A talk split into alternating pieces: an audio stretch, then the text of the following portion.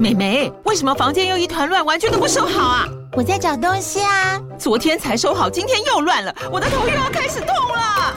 妈咪，我是在找虎标白色万金油啦。阿妈都说头痛擦这个很有效，薄荷凉凉的，可以帮忙舒缓哦。妈咪，爱老虎油。哎呦，今天怎么这么乖呀？很内行哦，还知道要用这瓶百年老字号的。虎标在手，全家神队友。全台各大药局、屈臣氏、康氏美皆有贩售。贵属城自治地零一五七零二号，北市卫药广自治地一一三零四零二三四号。使用前请详阅说明书、警语及注意事项。日本服饰品牌 Uniqlo 不仅在台湾拿下服饰品牌市占率的冠军宝座，母公司迅销集团更是在全世界服饰类排行老三。创办人刘景正从一个不务正业的社会新鲜人，一步一步成为了日本首富。到底这一路是怎么走过来的呢？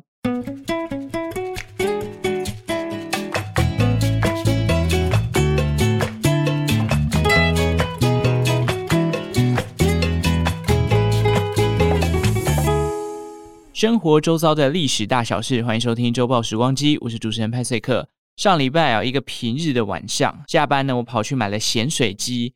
原本我只打算要夹这个鸡腿、花椰菜、玉米笋跟好像竹笋还是什么的，就反正就三样菜。然后不知道店家是要收摊还是怎么样哦，就开始把摊子上的那个秋葵啊、龙须菜啊、金针菇什么的都放进我那一袋的咸水鸡里面，然后一边说：“哎、弟弟呀、啊，今天天气很冷哦。”你有没有穿暖一点？啊，这个秋葵你吃吗？龙须菜都送你啦，要吃饱一点哦，才不会觉得冷。本来我这个人呢，哦，是不太吃秋葵的，但看在弟弟这个称号上呢，哦，我照单全吞了。原来长大后真的会开始越来越在意别人怎么称呼你哦，这算不算是一种长辈化的现象呢？大家有没有察觉到自己是什么时候开始听不到弟弟妹妹这个称呼的，或者是同学？取而代之的都是什么先生啊、小姐。当你意识到自己在陌生人之中的称呼变了的时候，真的是长大了。不过今天这个品牌呢，应该还是有机会帮助大家保有一点年轻的气息哦。没有错，再次回到了我们的品牌故事系列，继续介绍日本品牌。说到日本的平价服饰，大家脑海中第一个出现的品牌会是什么呢？应该大多数人都会讲说 Uniqlo 了吧？Uniqlo 的母公司叫做 Fast Retailing 迅销集团，它在亚洲的服饰市场啊，可以说是数一数二的存在哦。根据网络上的统计啊，在二零二三年度的销售额，迅销集团逼近了六千亿台币，仅次于 Zara 跟 H&M，拿下了全球主要服饰类品牌的第三名。相信大多数的台湾人衣柜里面多多少少都会有一件 Uniqlo 或者是 GU 的衣服。上次我去日本哦，在这个 Uniqlo 的时候，就少说买了四五件的发热衣，还有素 T 了。究竟这家公司是怎么样走到今天的境界？创办人柳井正的生平故事又有什么亮点跟有趣的事情呢？赶快来认识一下他们的品牌故事吧。短暂几秒钟的时间，记得点一下资讯栏下方的周报时光机 IG 连结哦，帮我追踪起来。我们先来从创办人刘景正开始说起哦。这位现年七十四岁的日本首富，今年要迈入七十五岁了。一九四九年呢，他出生于日本的山口县。在这一年呐、啊，他的老爸也开设了一间名为小郡商事的男装店，似乎暗示着将来刘景正长大会踏上打造服饰帝国的道路。刘景正出自于一个商人世家，除了他父亲的服饰店。他的叔叔刘景正雄也曾经投资过咖啡店、旅馆、运输业等等的，后来更是成为了小郡商事的共同创办人之一。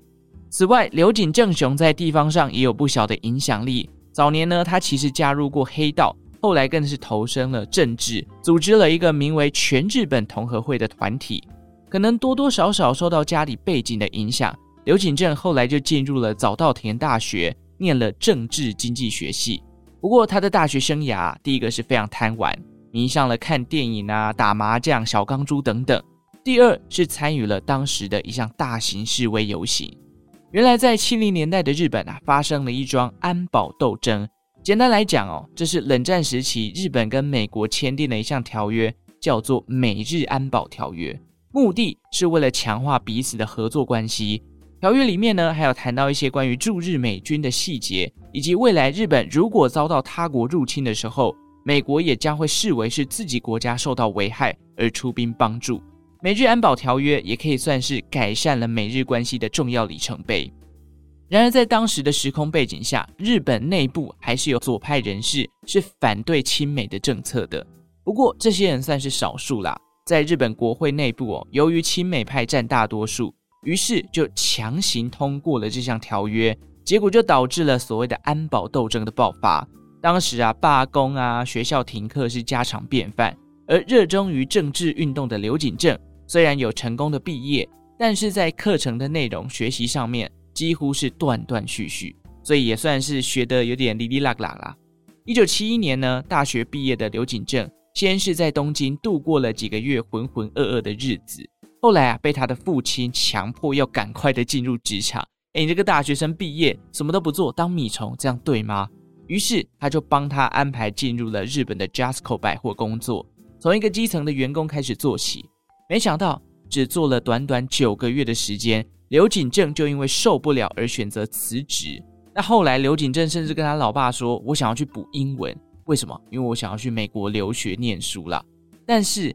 这个补习补到一半啊，他又放弃了这个美国的游学历程了。总之，可以看得出来，刘景正在毕业之后一直找不到人生的方向，直到他父亲看他真的是游手好闲到不行啊，在外面工作也闯不出一番成绩，给你钱让你去精进自己，又不好好的学习，于是呢，只好把刘景正征召回乡，要他协助家里，也就是小郡商事的生意。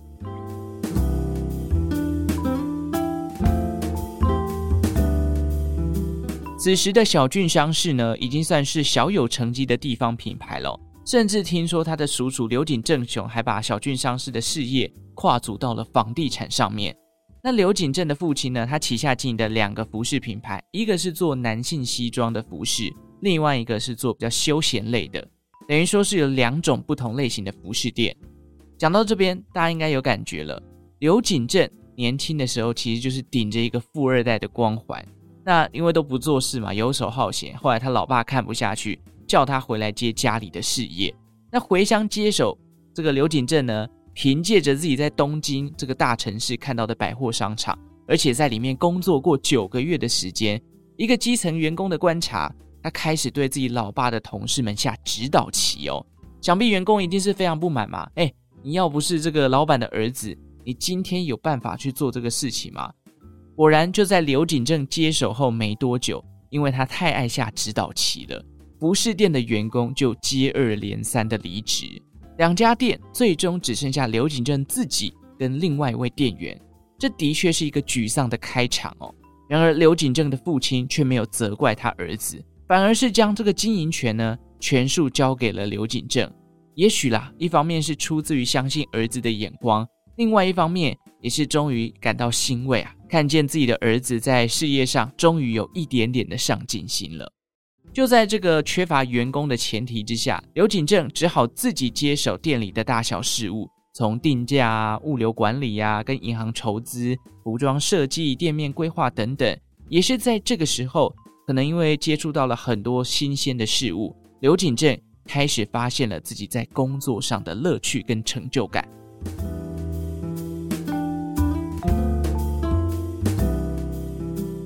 凭着一条龙的商业经验呢，刘景正渐渐累积自己在经营服饰店的心得。也由于家族事业包含了西装店跟休闲服饰店，他很快就发觉了，哎，经营西装店所需要的成本跟人力是相对于休闲服饰店来得高的。为什么？由于西装店哦比较需要定制，而且可能服务一个客人的过程，你可能要介绍不同的布料，选这个衣服的颜色，然后丈量尺寸等等。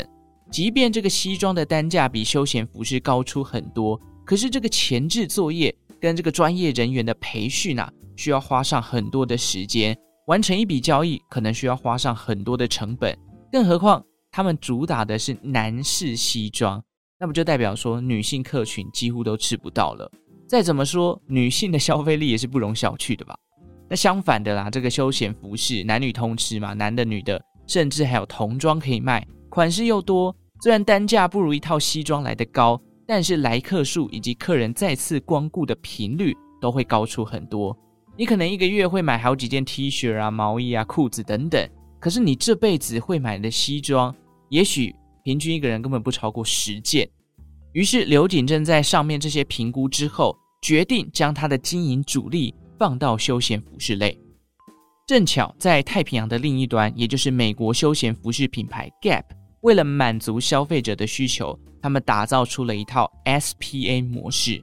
简单来讲哦，就是一条龙的生产线啦，从商品的设计呀、生产啊到零售，全都由自己掌控，并且还打造了大型的物流仓储。如此一来，就可以很快的应变大众流行趋势的变化，随时掌握市场的动向。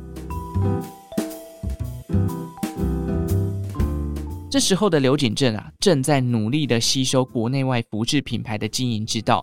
他决定将 Gap 这样的模式带回到日本。在西元一九八四年的六月，刘景正在广岛市中区开设了一间名为 Unique Clothing Warehouse，并且开幕第一天早上六点就开始营业了。由于仓库够大，产品的选择也非常的多，消费者啊在里面根本是选择障碍，一时之间也涌入了大量的客人。当时现场的服务人员呢、还会提供来排队进场的客人免费的牛奶以及红豆面包。据说这样的荣景在二零零九年的时候，这个 Uniqlo 六十周年把这个荣景给复刻了。部分的 Uniqlo 呢，在活动当天啊，改以早上六点营业，并且呢会在这个现场发放牛奶跟红豆面包给前一百名的客人。结果没想到这样的活动呢，造成当地许多人为了排队领奖品，半夜凌晨就跑到 Uniqlo 的店面开始排队了。我真的很好奇，Uniqlo 发的红豆面包真的有这么好吃吗？还是大家只是为了这个噱头而去的呢？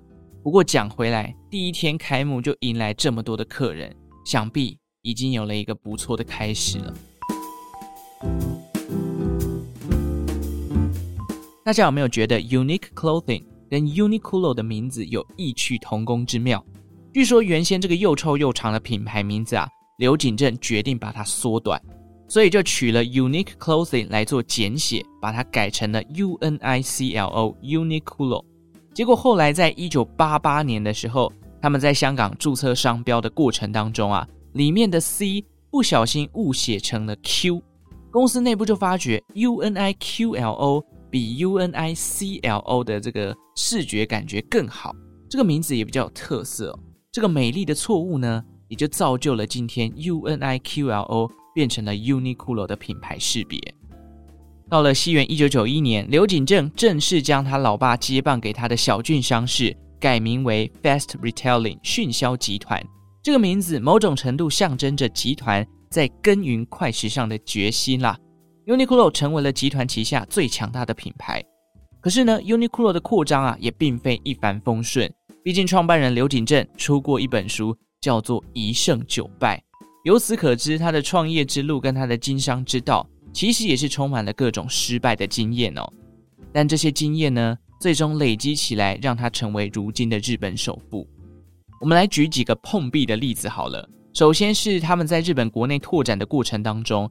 当时为了进军关东地区啊，就曾经被质疑说：“哎，这么便宜，这个品质一定不太好。”蛮有趣的哦。目前我们介绍过的萨莉亚、无印良品都曾经被这样怀疑过，因为他们都是打着比较呃简约或者是比较低价的风格。可能也是因为这些品牌在草创初期刚好都是接近日本经济大好的时候，所以当时的社会气氛花钱是比较偏向财大气粗的，花钱不手软嘛。那后来因为遇到了泡沫经济，这个大家的消费力道大幅的减弱了，这些东西才逐渐的被看到。不然在那个财大气粗的环境背景下，有些东西太便宜，搞不好人家还不见得想要买哦。那出现这个廉价的质疑声浪，Uniqlo 是端出什么样的策略扭转的呢？他们透过了一支广告，告诉消费者，我们可以提供三个月内免费退换货，只要你保留好你的收据，三个月内你要退要换随便你。当然，这个政策已经不复存在了啦。现在好像是改成九十天吧，还是什么的。之所以这么做，也算是跟消费者强调，他们 Uniqlo 的产品呢是非常耐用，而且非常好穿的。另外呢，就是在报章杂志上，Uniqlo 做了一个广告，他们说，你只要能够讲出 Uniqlo 的坏话，就可以拿到一百万的奖金。这么做呢，一方面是可以控管品质，一方面也是跟消费者宣示品牌是可以接受公平的哦。而且你只要投诉成功的话，你就有机会可以拿到我们 Uniqlo 提供的奖金。靠着这些策略啊，渐渐的就扭转了品牌廉价、品质差的形象。例子我就先举例到这边哦。我这几天还在看这个刘景正的《一胜九败》这本书，有机会看完的话，可以再来做一集这个读书心得，跟大家分享一下他的一些经营哲学啦。接近千禧年的时候，Uniqlo 推出了 Fleece 系列，Google 翻译它叫做羊毛，但我后来去查哦，中文好像叫做抓毛绒，而不是 Google 直接翻译的羊毛啦。简单来说，这个其实是一种合成纤维的材质。两千年的时候，Uniqlo 就一口气推出了五十种颜色的 Fleece 系列，并且找来了明星代言，从长袖、背心、外套、衬衫等等，席卷了整个日本。据说当时最流行的颜色，大家不要猜一下是什么？不是什么奶茶色啊、白色、黑色，而是粉红色哦。可能也跟当时明星代言带起来的那个氛围有关吧。随着 Flee 系列冲出了一波销售佳绩呢，隔年两千零一年的时候，Uniqlo 就进军了英国的伦敦，开设了第一间的海外分店。随后呢，就在上海啊、香港也出现了 Uniqlo 的身影。那台湾呢，则是要等到二零一零年才迎来了第一家，当时是开在了统一的阪急百货的地下一楼。那时候还找来了代言人，大家还记得代言人是谁吗？是林依晨哦。四年后，迅销集团的另一个强大品牌 GU 也登入了台北，开在了明耀百货。十四年过去了，Uniqlo 从当时的新鲜人品牌变成了台湾服饰品牌市占率第一名的存在。GU 呢，在市占率也排行第五，双双的入榜了。而去年，也就是二零二三年的八月，迅销集团发布消息，这个七十四岁的会长兼社长刘景正啊，正式将 Uniqlo 的社长职位。交棒给了下一代，就是种越大介。这位种越大介呢，当年可是扭转了 Uniqlo 在美国亏损的困境啊。不过呢，刘景正目前只有把 Uniqlo 的社长职位交棒给这个种越大介，他还是迅销集团的 CEO 哦。只是他拼了四五十年，做到了日本首富，现在被媒体尊称是新一代的日本经营之神。刘景正呢，也随着年纪越来越大，也向媒体透露，他即将要展开交棒计划了。据说，在这个迅销集团的办公室里面，有一句经典的标语来跟大家分享，叫做 “Change or die”，改变否则等死。再加上这个一胜九败的书名，我觉得啊，刘景正比起面对失败，他更害怕的是原地踏步，什么都不做。其实我每次去百货公司，都会顺路去 Uniqlo 逛逛绕绕，我也是没有真的要买啊。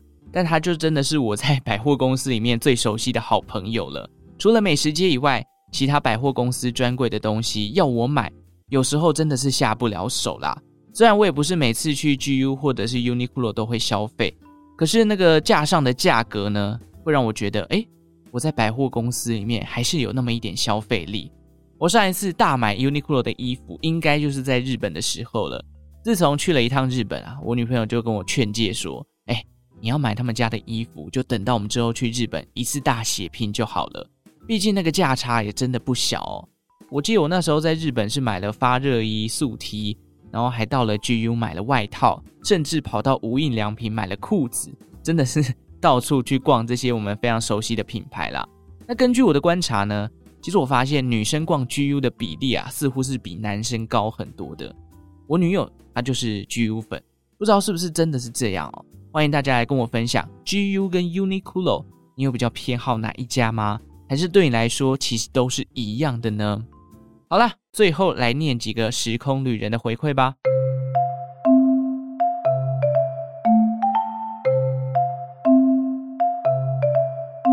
好，新表单呢，陆陆续续收到了回馈啦，感谢大家，今天就挑几个出来分享一下。